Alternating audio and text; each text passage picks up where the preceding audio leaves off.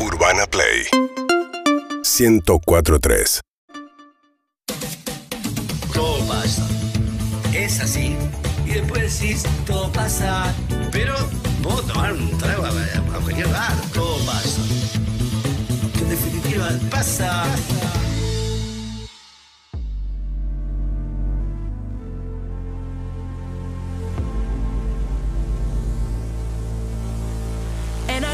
she'll be the death of me, at least we'll both be numb. And she'll always get the best of me, the worst is yet to come. But at least we'll both be beautiful and stay forever young. This I know, this I know. She told me don't worry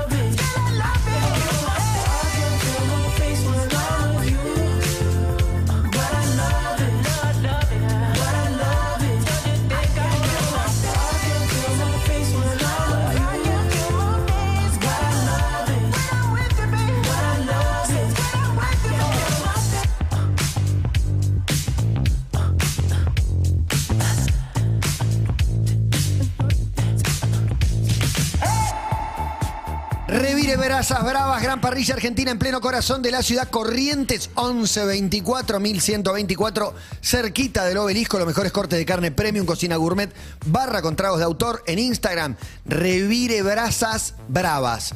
Revire Brasas Bravas, conoce todo lo que tienen para vos. Hago una columna de radio sobre el amor y no conozco a nadie que esté más perdido que yo. Vengan, vengan. Un himno.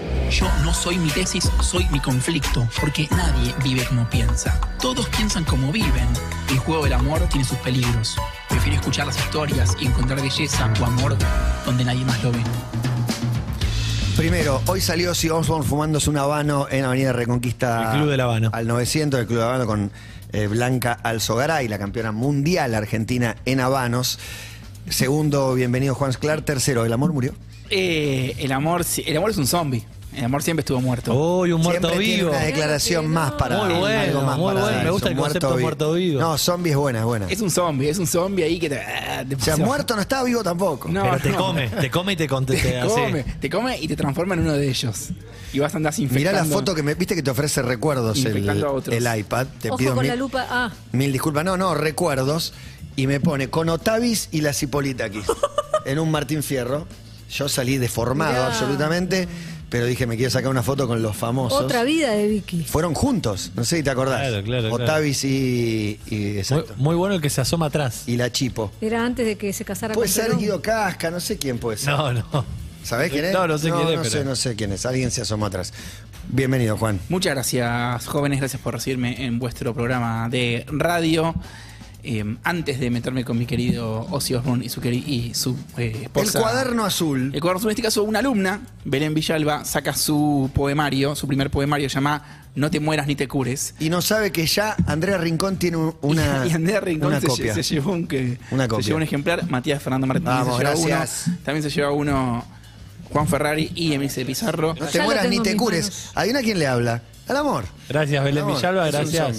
La editorial, El Cuerno Azul, Ja- ¿no? No, esto es Halley. Ah, no, la editorial del Cuaderno Azul no edita alumnos del Cuaderno Azul. Ni, ni me Eso editan. es por principio- Por principios. Quizás, quizás cambiemos en un Cambia, momento. sí, tengo claro. principios, si no te gustan, tengo otros. Pero tengo principios y si no tengo otros lectores, andate. Claro. Eh, no, no, por nada, eh, no nos editamos a nosotros mismos. Los, eh, la editorial es para conectarnos con otros. Y Quiero decir algo, no Sí. lo leí obviamente el libro todavía, pero quiero decir algo del libro como objeto. Y esta editorial en particular que tiene el sello en relieve y Sí. me parece una cosa preciosa. es muy linda la editorial. Muy linda. Halley, mandamos un, un saludo que está, se está jugando por eh, nuevas voces en la poesía. Lo presentamos este sábado a las 6 de la tarde en la Galería del Patio del Liceo, Santa Fe 2729. Está todo el mundo invitado, va a haber bebidas, va a haber poesía, va a haber cachivachismo. Eh, vénganse. Bien, muy bien. Vamos con Ozzy Osbourne, una columna que me sugirió hace casi tres años Juan Ferrari. Y dije, mm, no puedo meterme acá hasta que no tenga algo nuevo para decir. Porque es una pareja hipermediática. Sharon tiene cuatro biografías escritas. Y se sabe todo. Tengo que traer algo, algo nuevo y algo jugoso. Entonces, eh, porque Ozzy y Sharon son en un punto también la típica historia del rock. Es un rockero que arranca desde muy abajo, que tiene una angustia que no se puede conectar con el mundo, se hace rico, famoso y en el proceso casi se destruye y se mata y se muere y mata a personas a su alrededor. Bien, vimos muchas de estas, ¿no? Eh, de los que terminaron vivos, como Bowie o Eric Clapton o Elton John, y los que la quedaron como Amy Winehouse. Es una historia como arquetípica. Y uno se pregunta, bueno, ¿por qué Ozzy Osbourne está vivo? ¿Por qué Ozzy Osbourne debería estar muerto? Es increíble. ¿Qué edad tiene? 74 creo que era. Eh, Claro, no, no es tanto. 75. Pero No, muchos de sus compañeros de, de- de diversiones la quedaron. Pero además Eso es un parámetro. tomó mucho, eh, tomó mucho. eh, ¿Mucha Ozzy. merca o muchas drogas Oh. en general? Mucho de todo. Tengo un textual de Ozzy donde cuenta que eh, en la época de Black Sabbath tomaba LSD todos los días. Increíble sobrevivir a eso. Ay, y que además escabiaba y fumaba porro. Eh, Para bajar. Claro. Además de que tiene, además que tiene una época de muchísimo consumo junto con la banda. De hecho, volumen 4 de Black Sabbath, yo no lo sabía, tiene una dedicatoria a la cocaína. En la tapa, en la- atrás dice, y gracias a Pepito y a sé yo, y gracias a la Coke Company of LA, que fue una especie de guiño, como cero guiño, porque está puesto en mayúsculas. Sí, sí, no. Como un guiño al tranza que les traía a la bolsa a los muchachos. Bien. Entonces, de hecho, se le hizo un examen eh, genético a Ozzy, a ver cómo, es- que está vivo, eh, unos genetistas de Cambridge. Resulta que tiene una especie de eh, gen que hace que metabolice muy rápido las sustancias y que eso puede ser, viste que siempre son esas, esas noticias de ciencia al borde de la ficción, que parece que metaboliza sustancias muy rápido y que por eso no la quedó. Eh, cualquier otro humano hubiera tomado lo que tomó Ozzy, eh, estaría completamente muerto. Bien. Y además, de hecho, en toda la foto está poniendo la misma cara de, de sacado. Ah, esa es clara. pero es como, es gracioso Ozzy. Es, Sí, eh, sí. es performático. Estaba Casi bien- te diría que, que no, no va lo que estoy diciendo, es como para niños, es como si fuera una, una mueca de para nenes. Bueno, Ozzy, Es el príncipe de las tinieblas, tiene esos nombres, viste que. Es que es muy salvaje, obviamente, muy zarpado, pero tiene esa cosa medio niñada. es que Ozzy es eh, satanismo for, for kids. Él mismo lo cuenta. Cuando se juntan con Black Sabbath, le- el, todo el concepto de la banda nace, no porque tiene una música y de repente llegaron como una identidad. Agarraron y dijeron, a la gente le gusta pagar entradas por ver películas de terror. ¿Por qué no hacemos música de terror? Dale, dale, dale. Ese es como el Ver, brainstorming. ver acá Dillon, que ya Por- está soltando, ¿no? Esa etapa. pero- Porque eh, nace desde. eh, y lo hace obviamente que es, es en joda. Mucho satanista, mucho cultor de Aleister Crowley eh, se copó con, y le fueron a buscar. Y dije, no, muchachos, yo lo hago esto, esto es en joda. Esto es, es performático, a mí me gusta hacer chistes. Era muy gracioso, era como el bufón de la clase, le hicieron bullying. La pasó muy mal de chico. Era, era súper pobre. De hecho, una, hay una historia que cuenta Ozzy que un día en el colegio lo mandaron de vuelta a la casa. Dijeron, estás muy sucio, andate. Eh, y en la casa no tenían baño adentro, tenían un cubo para mear y un agujero para hacer caca afuera. Vivían, en Birmingham, tenían, realmente no tenían un mango. Tuvo tres intentos de suicidio de joven, eh, Ozzy Osbourne. Trabajó de. Los trabajos son hermosos. Hizo fue albañil, plomero, matarife y eh, también fue chorro. Eh, pero era muy malo Fernando Ozzy. Y una vez entró a robar y no- lo que se llevó no sabía lo que era, era ropa de bebé. Bueno, cuestión que lo meten en la que lo meten preso. Bajo por de reventa. Lo meten preso a Ozzy. El papá se niega a pagar la fianza y lo deja seis meses adentro para que aprenda. Y Ozzy eh, no, lo, digo, no lo confirma ni lo desmiente, pero da a entender que eh, o abusaron sexualmente de él en la cárcel o lo intentaron al menos. Dice, no, en la cárcel, un chico como yo, de pelo largo, lindo, eh, lo buscaban para tener sexo. Todo esto lo cuentan en el documental que se llama Las nueve vidas de Ozzy Osbourne. También recomiendo otro que se llama God Bless Ozzy, Ozzy Osbourne. Y por supuesto su libro, I Am Ozzy, y los cuatro libros de Sharon que nos leímos para, este, para esta columna. Bien. Bueno, arman la, banda y explota. En tres años Black Sabbath, eh, número uno en Inglaterra. Y él eh, se casa muy joven con Telma y tiene dos hijos y adoptan un tercero. O sea, él adopta al hijo de la pareja anterior de Telma. Y obviamente que vida familiar y estrella del rock eh, que consume en exceso no, no va para ningún lado. Esto es un poco lo de siempre, con el aditivo de, obviamente, problemas psiquiátricos, por supuesto. Ozzy Osbourne dice en todas las entrevistas y en todos los documentales, tengo dos personalidades. Hay una que sale cuando estoy borracho y es un monstruo. Lo dicen sus hijos, lo dice todo el mundo. Bien. Y em, este, esta frenesí de descontrol llega a su punto máximo cuando suceden tres eventos en la vida de Ozzy, que es que Telma lo deja, que su padre muere y que lo echan de Black Sabbath. Los compañeros de Black Sabbath yo no sabía, eh, lo conocían a él de secundario y medio que lo odiaban, o sea, lo, ya eh, no tenían buena onda en el colegio. Lo, lo suman a la banda porque él tenía un equipo, tenía un PA, un, un Sí, equipo- un ampli, un amplificador. un amplificador y por eso lo, lo suman a la banda al principio. No por talento. No, no, y de hecho cuando lo ven dice, uy, porque en el anuncio decía, eh, Es como tener la pelota, el que tiene un equipo tiene banda cuando sos chico, ¿no? Más en esa época. Sí. y, y cuando lo ven dice, no, este pelotudo, no te puedo creer. Bueno, al final la banda la arman igual. Finalmente lo echan, entra en una depresión tremenda, que se la pasa tomando cocaína, birra y pizza. Eh, esas eran como las sustancias a las que estaba adicto, ¿sí? La peor de todas la pizza. ¿Y quién lo, quién lo saca de todo eso? Eh, Sharon.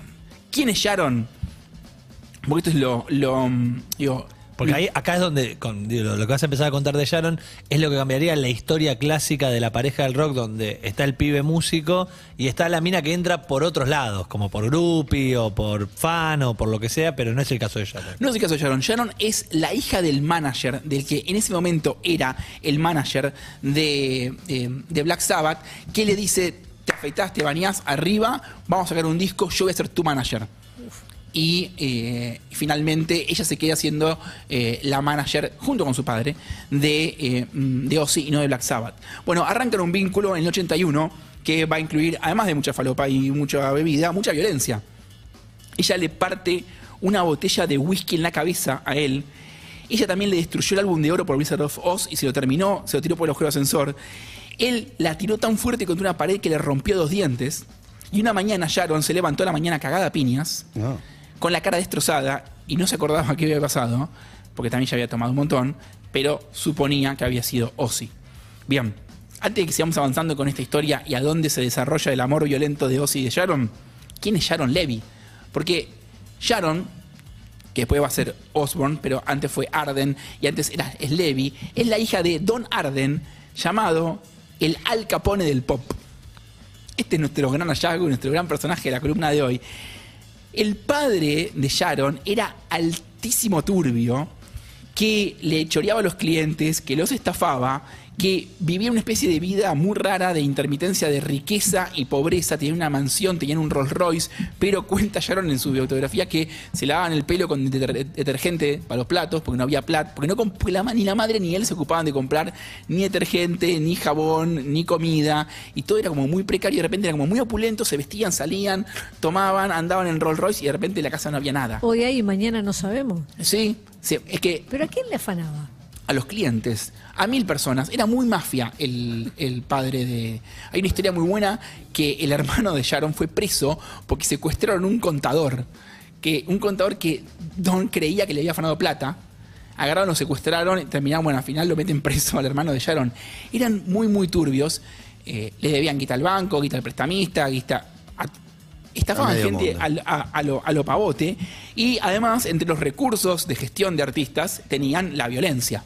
Hay una historia muy buena, en el 77 van Don y Sharon a Niza y están en el Hotel Carlton y de repente Sharon está comiendo con no sé quién, un pope de la música y escucha que hay un quilombo, un ruido, va al restaurante del hotel y encuentra a Don, a su padre, cagándose a piñas con Patrick Meehan, que es otro manager, que había sido colaborador de Don y que le había afanado Black Sabbath todavía no era el manager de Black Sabbath, se lo afana y Don se caga a piñas. En el medio de la goma que se arma, el guardaespaldas de Mihan levanta una mesa ratona de vidrio, se la está por partir en la cabeza a Don y entonces Sharon sale corriendo, le mete un tacle al guardaespaldas que como tiene una mesa en la cabeza se estabiliza, se cae y se le parte la mesa en su propia cabeza.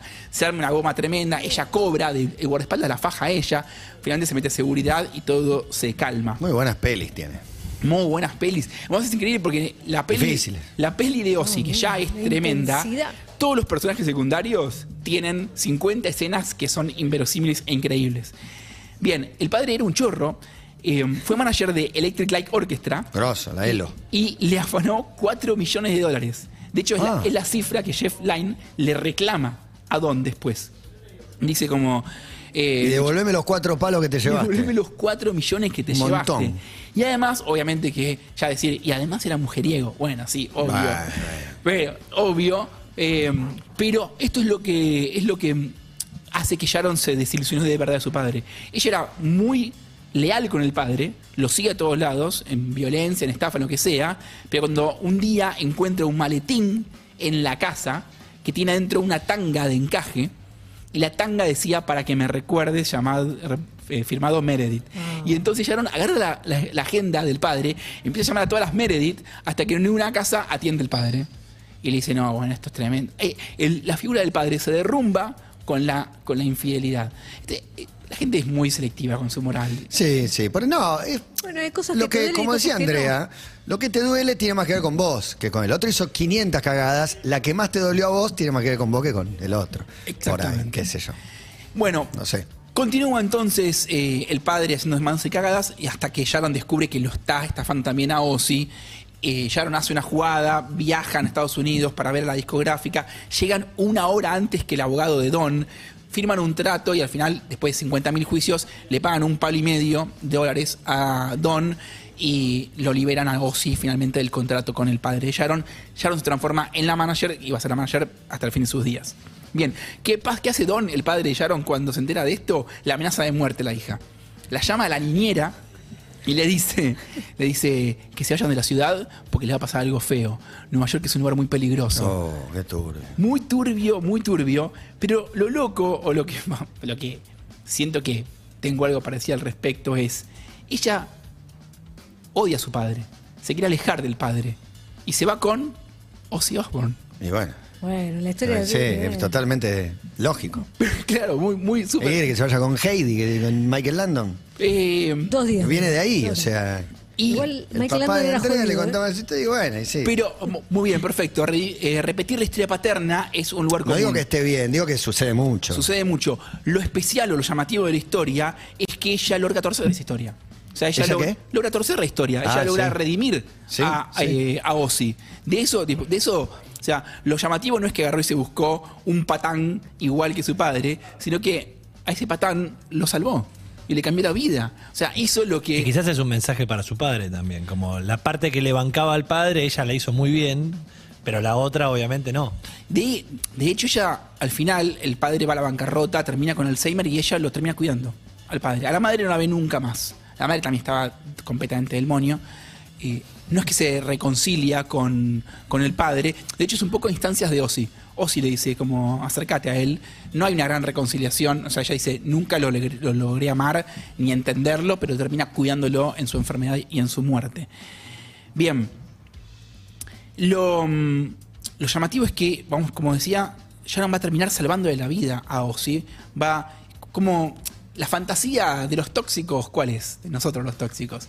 Vas, te encontrás con esa persona y decís, lo voy a salvar, lo voy a arreglar. Y siempre termina para el culo eso. Bueno, esto terminó bien, no sin antes casi terminar muy, Muy mal mal. Con algunas turbulencias. muchas turbulencias. Bueno, en un momento, eh, Sharon corta y dice, uno de los dos tiene que mantenerse sobrio, y ella es la que deja de tomar toda sustancia, y empieza a eh, rescatarse y a cuidarlo a Ozzy. Difícil. Difícil. Va la lista, lista de cosas así, eh, picadito de Ozzy Osbourne.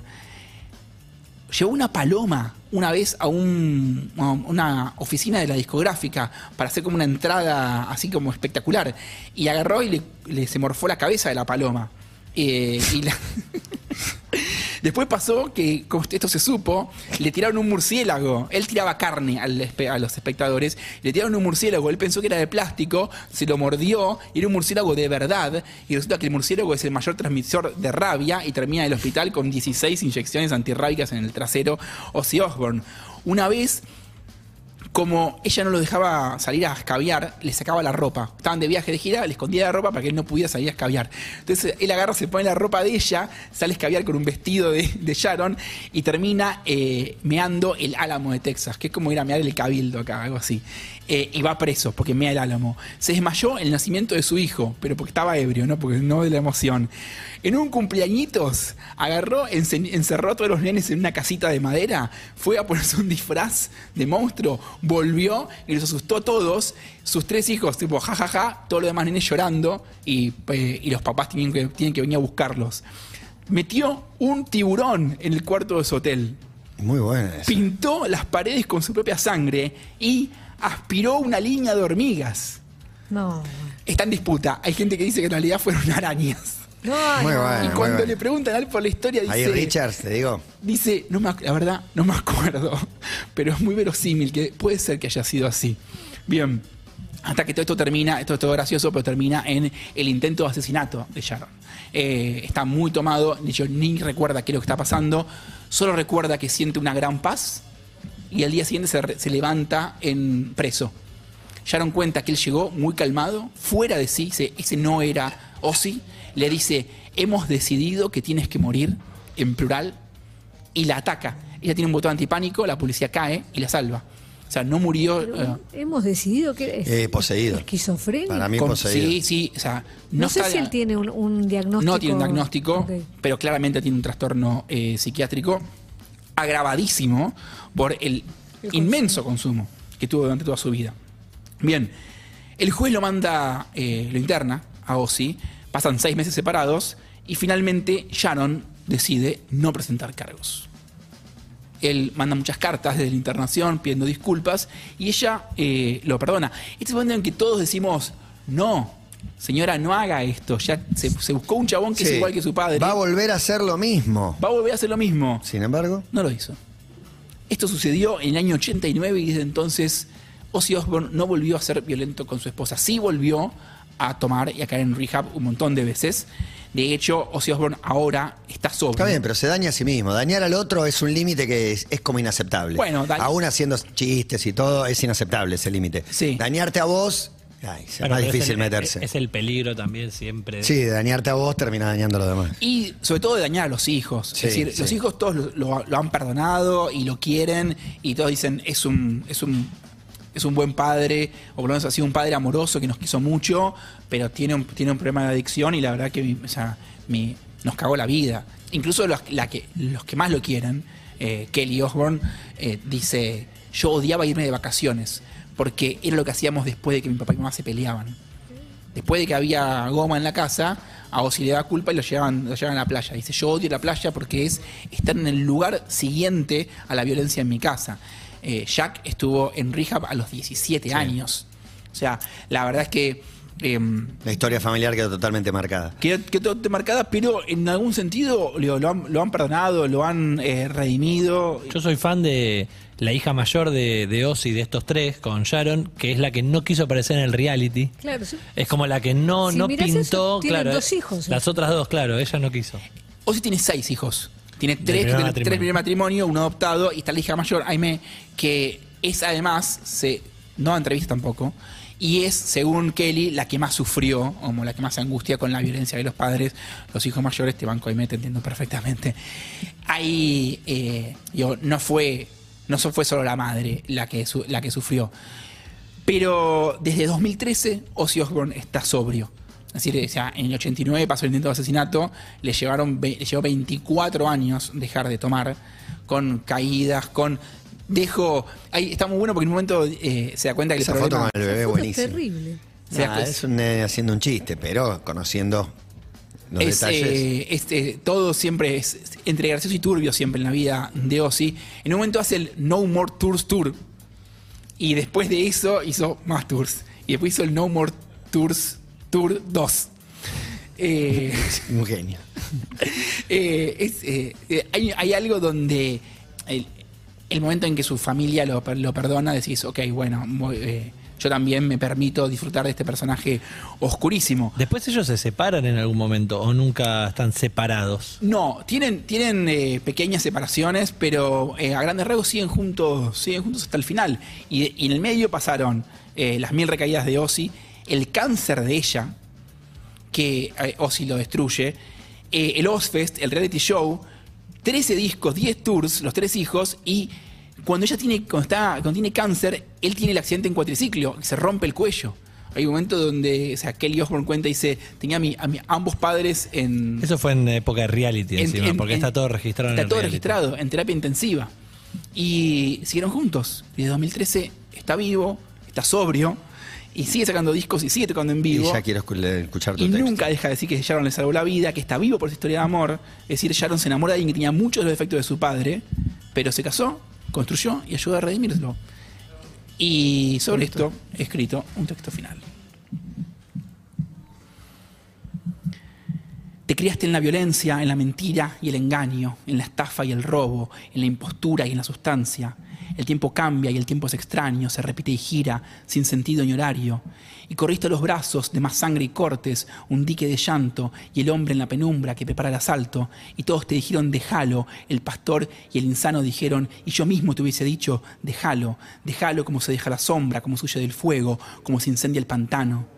Pero vos avanzaste en reversa, confiaste en los besos fríos que besan, buscaste la tumba sin nombre del hombre que ladra la luna y en su dolor arrastra tus huesos, tus dientes, tus manos. Él muerde desde el averno todo lo que queda en pie, herido y sano.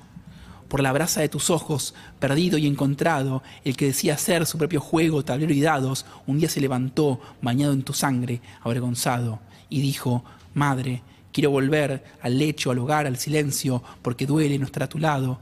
Y dijo, Madre, vi cien veces tu cara en el reflejo del lago, pero nada me importa si no estoy a tu lado. Se siente y se entrega, pide perdón y no niega que fue conductor, pasajero y terrorista del tren de los insanos. Y dijo, Madre, ya no sé si soy un mezquino, un perro, un lobo, un dios, si yerro o si amo, pero sé que te extraño. Y lo dejaste volver y lo cuidaste gritando su cuerpo fuerte y dañado, su voz de alambre eterna y bestial, el niño del hombre por tu firmeza redimido del pasado, una fuerza y su cría, un demente y su guía, un amor insensato, un amor mal armado, un amor que resiste, Ozzy y Sharon. Eso fue Cazador Solitario, Sharon y Ozzy Osbourne, y esto es Síguenos en Instagram y Twitter.